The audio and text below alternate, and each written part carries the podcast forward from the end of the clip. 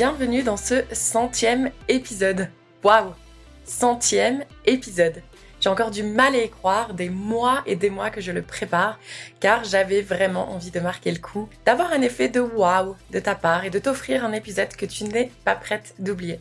Pourquoi? Car j'espère que tu vas avoir envie de le partager à un maximum de personnes autour de toi sur les réseaux sociaux par exemple afin de m'aider à rendre ce podcast encore plus visible et ainsi faire connaître l'histoire des 99 autres femmes qui sont déjà passées derrière ce micro. Maintenant, laisse-moi te dire ce que tu t'apprêtes à découvrir. Ce ne sera pas un épisode, ni une femme, mais ça sera trois épisodes et quatre femmes. Je veux que ce centième épisode parle à différentes personnes et réponde à différents questionnements que l'on peut tous avoir, jeunes ou moins jeunes, expats, immigrés, non expats, non immigrés, ou parents ou encore enfants. Tu vas donc découvrir l'histoire d'une famille bien unique. Dans les années 2000, un couple belge, Charlotte et son mari décident de quitter leur Belgique natale pour s'installer au Cambodge. Avec deux petites filles déjà dans leur vie, Colienne, 4 ans, et Florence, seulement un mois, ils entreprennent ce voyage vers l'inconnu dans un pays qui sort d'une période bien difficile. Leur désir d'explorer de nouveaux horizons et de vivre une vie empreinte d'aventure les pousse à embrasser cette expérience unique. Ils s'établissent au Cambodge, un pays vibrant d'histoire, de culture et de beauté exotique. C'est là, ou du moins en Thaïlande, que leur troisième fille, Héloïse, voit le jour. Pendant dix années, cette famille va bâtir des souvenirs, créer des liens très intenses avec des Cambodgiens, mais aussi vivre des moments qui ont façonné leur identité de manière profonde. Dans la première partie de cet épisode, tu entendras principalement la voix de la maman, Charlotte, qui nous guide à travers les motivations qui les ont poussées à partir vers le Cambodge. Elle partage avec nous les rêves et les espoirs qui les ont animés. Puis dans la deuxième partie, tu vas avoir un kaléidoscope de souvenirs. Charlotte et ses trois filles prennent la parole tour à tour, nous transportant dans leurs moments les plus précieux vécus au Cambodge. Ces récits personnels nous dévoilent une multitude de perspectives sur cette aventure d'expatriation. Spoiler alerte, ces enregistrements ont été effectués séparément et elles découvrent leurs différents témoignages en même temps que toi. Et enfin, dans la troisième partie, nous aborderons le retour en Belgique. Un chapitre qui n'a pas été sans difficulté mais qui a également été empreint d'une profonde réflexion pour toutes. Les voix des quatre femmes se rejoignent pour partager leurs pensées sur cette étape inévitable de leur parcours et expliquer pourquoi elles la considèrent aujourd'hui comme une étape essentielle, mais qui reste toujours bien marquée dans tous les esprits. Tout au long de ce centième épisode, tu découvriras donc le pouvoir des histoires individuelles qui se tissent ensemble pour former le récit d'une famille unie par l'expérience de l'expatriation. J'espère que comme moi, tu vas te laisser emporter par cette exploration de la vie d'une famille qui a osé franchir les frontières et qui en a retiré des leçons inestimables 12 années plus tard. A tout de suite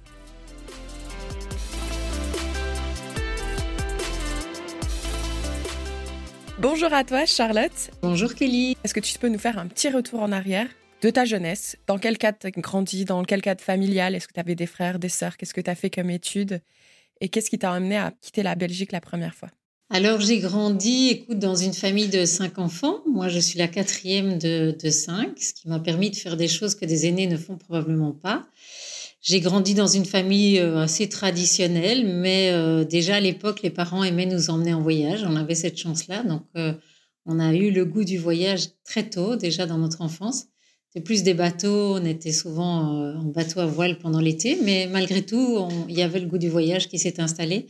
Et puis surtout, mon frère aîné, qui a 10 euh, ans de plus que moi, lui est parti un jour, il faisait ses études de médecine et il est parti en, en autostop euh, tout seul jusqu'en Inde. Et ça, c'était une première un peu pour la famille. Et je crois que vu les aventures de mon frère aîné, moi, quand j'ai décidé de partir, mes parents n'avaient plus grand-chose à dire et ils se sont dit que voilà, je pouvais partir ils étaient un peu rodés, en tout cas très très tolérants. Et je l'ai jamais dit, euh, enfin je l'ai jamais dit assez à mes parents, mais en tout cas je l'ai souvent dit à mes enfants. Je pense que c'est le plus beau cadeau que mes parents m'aient fait, c'était de m'autoriser à partir seule comme ça en Amérique du Sud, parce que ça a été une expérience magnifique et surtout une grande aventure humaine et, et très très qui apporte énormément de choses.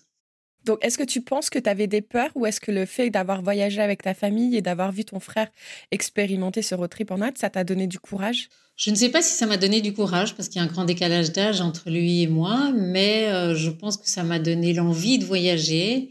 Cette envie, elle était en moi, elle était, elle était innée et donc il fallait que je voyage. C'était une promesse que je m'étais faite pendant mes études. J'ai fait des études d'infirmière et, et de sage-femme ensuite.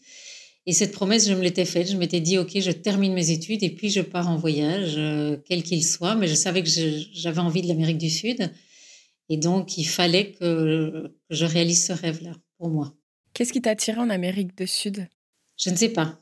Je crois que c'était euh, c'est très difficile à dire, mais dans ma tête, c'était très clair. À 20 ans, je commençais par l'Amérique du Sud.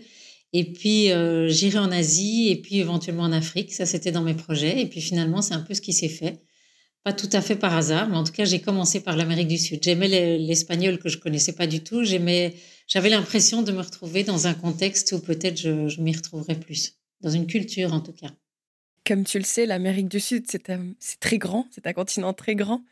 Comment tu as fait ton choix? De quel pays euh, euh, bah, poser tes valises Un peu par hasard. En fait, euh, bah, à l'époque, on voyageait pas tant que ça. C'était beaucoup plus compliqué qu'à l'époque actuelle. Et, de fil en aiguille, j'avais rencontré quelqu'un qui m'avait dit ah, bah, Je connais une infirmière belge qui travaille en Équateur.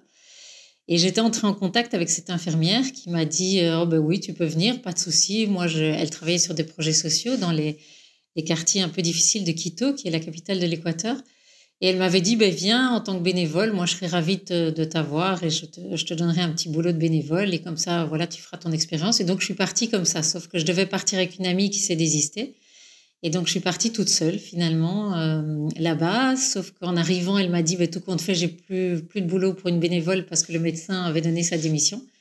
Donc ça a été un peu la débrouille au début, je ne te le cache pas. Et, et tu as mis dans un de tes commentaires, est-ce que je me suis posé la question de ce que je faisais là? Oui, en grand oui. Quand tu atterris à 2800 mètres d'altitude, que tu parles pratiquement pas l'espagnol et que tu, as, tu te demandes vraiment qu'est-ce que tu fais là et qu'est-ce qui t'a poussé à faire ce choix. Mais voilà, ça n'a pas duré très longtemps. Comment tu as réussi à rebondir justement en ayant ce sentiment de qu'est-ce que je fous là? Eh bien, euh, je me suis installée dans un hôtel, un petit hôtel sympa. Alors, c'était, c'est une petite anecdote, mais je suis arrivée à l'aéroport de Quito toute seule, là, une blonde comme ça, au milieu de tous ces équatoriens sans parler l'espagnol de nouveau. Et là, j'ai été euh, envahie de chauffeurs de taxi qui voulaient bien sûr m'emmener dans tous les hôtels de la ville. Et j'ai repéré une petite dame qui était aussi chauffeur de taxi, une petite dame âgée, avec un vieux, vieux, vieux taxi. Et je ne sais pas pourquoi, j'ai été vers elle et je lui ai dit, Madame, je vais venir avec vous dans trois mots d'espagnol. Et elle m'a conduit dans un petit hôtel que, que voilà, j'avais réservé. Et là, je me suis posée pendant 24 heures en me demandant vraiment, vraiment ce que je faisais là, parce que j'étais très seule. Et puis j'ai commencé à me promener, à me balader, puis j'ai recontacté cette infirmière belge et été dîner un soir chez elle et de là, de fil en aiguille, elle m'a dit bah, tout compte fait, il y a un nouveau médecin qui a commencé dans un projet dans les, les, bidonvilles de Quito. Et donc, si tu as envie, eh bien, écoute, tu peux travailler avec lui. Et donc, je me suis tout de suite lancée. Je me suis dit, bah, c'est le meilleur moyen pour m'habituer, pour apprendre l'espagnol. Donc, je me suis lancée directement. Ce qui n'a pas été facile au début, mais qui a été une magnifique aventure. Et rien de tel que de travailler pour apprendre une langue parce que au moins tu t'intègres très très vite. Et pour moi, c'est une des choses essentielles, c'est d'apprendre la langue d'un pays, même si c'est un petit peu. L'espagnol, c'est facile. L'aventure après, c'était plus compliqué, mais il faut, il faut s'intégrer en apprenant un peu la langue. Et du coup, toi qui es dans le domaine euh, hospitalier, au niveau des termes techniques, comment t'arrivais à justement communiquer euh, au tout début? J'ai appris très vite, mais c'était pas du tout les mêmes termes techniques parce que là, je travaillais pas en hôpital. Je travaillais vraiment dans, c'était, euh, euh, oui, dans les bidonvilles. On avait un petit cabinet médical et on accueillait des, enfants euh, de familles défavorisées. Donc j'ai appris la conversation du quotidien et avec les enfants, il n'y a pas mieux qu'avec des enfants pour apprendre à parler parce que d'office, tu es obligé, d'office, ils te poussent dans tes retranchements et donc et donc très vite, voilà, c'est venu tout seul. Et l'espagnol n'est pas difficile quand on parle le français, il faut reconnaître. Et l'espagnol d'Amérique du Sud est, facile, parce qu'il le parle plus lentement que les Espagnols en Espagne. Donc, euh, donc ça a été très bien.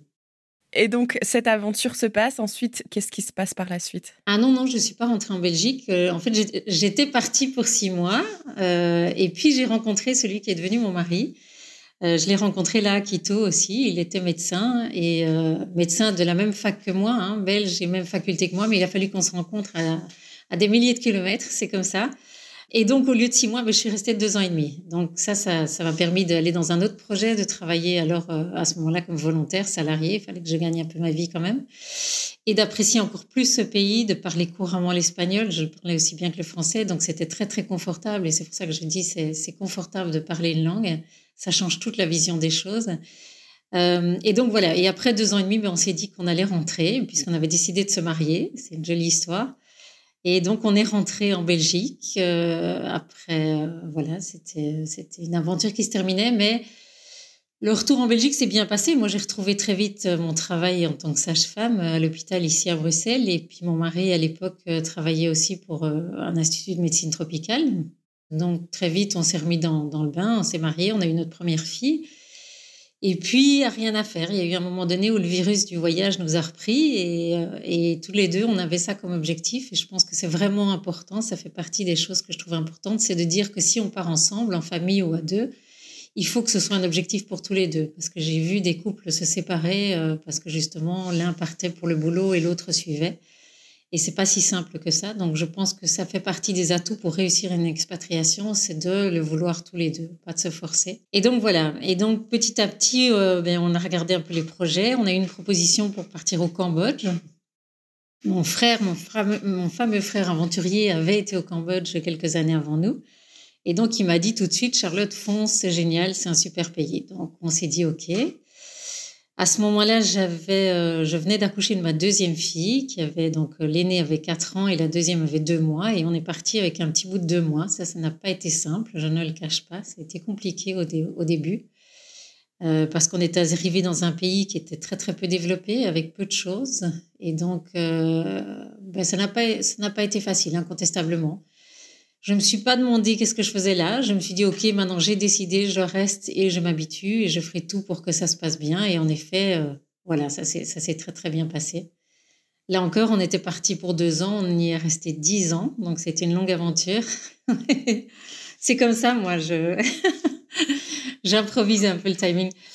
Mais voilà, non, donc ça, ça a été, c'est le début de notre aventure. Donc on a, on a commencé au Cambodge, euh, voilà, le voyage.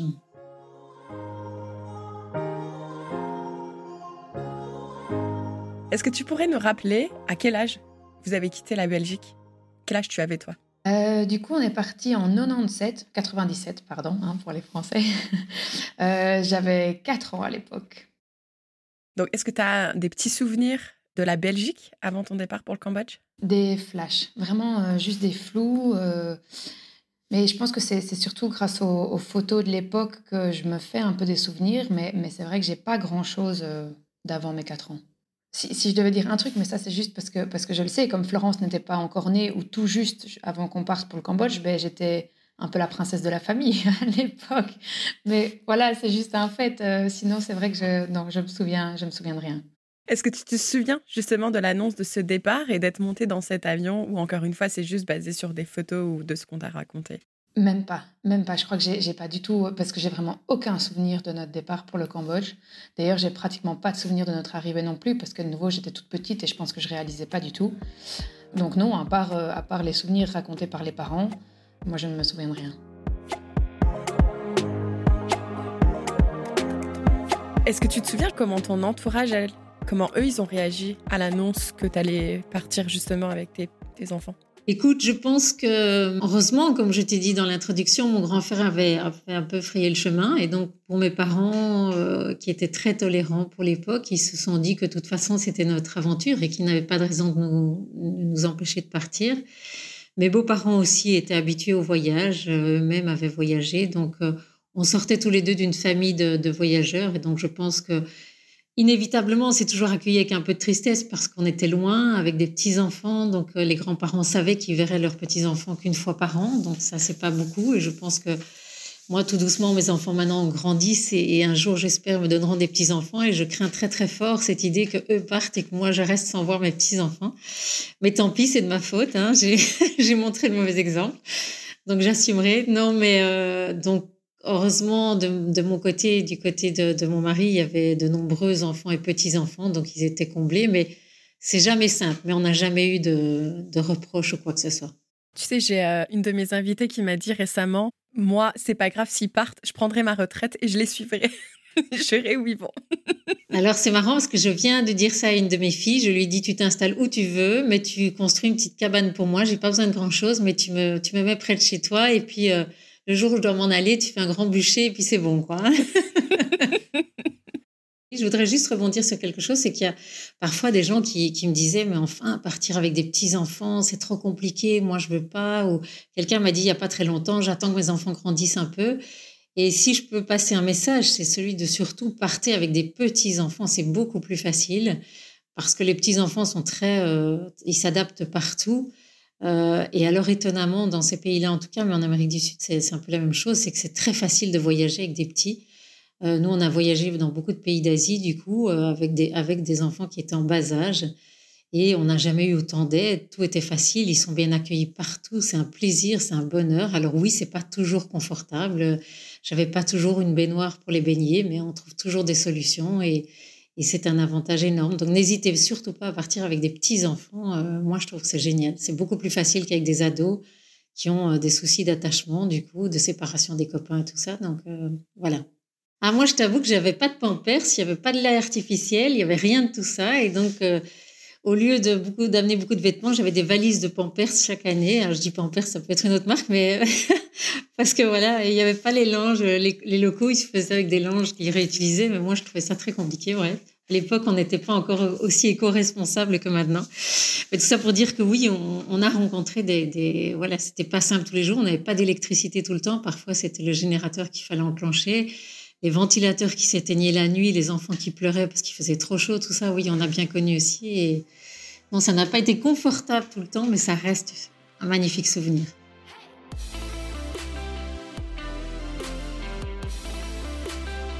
Un grand merci à Charlotte et Colienne pour ce retour en arrière. La première partie de ce centième épisode s'arrête ici et on espère vous retrouver pour la deuxième partie où là, nous allons être immergés dans la vie de ces quatre femmes au Cambodge.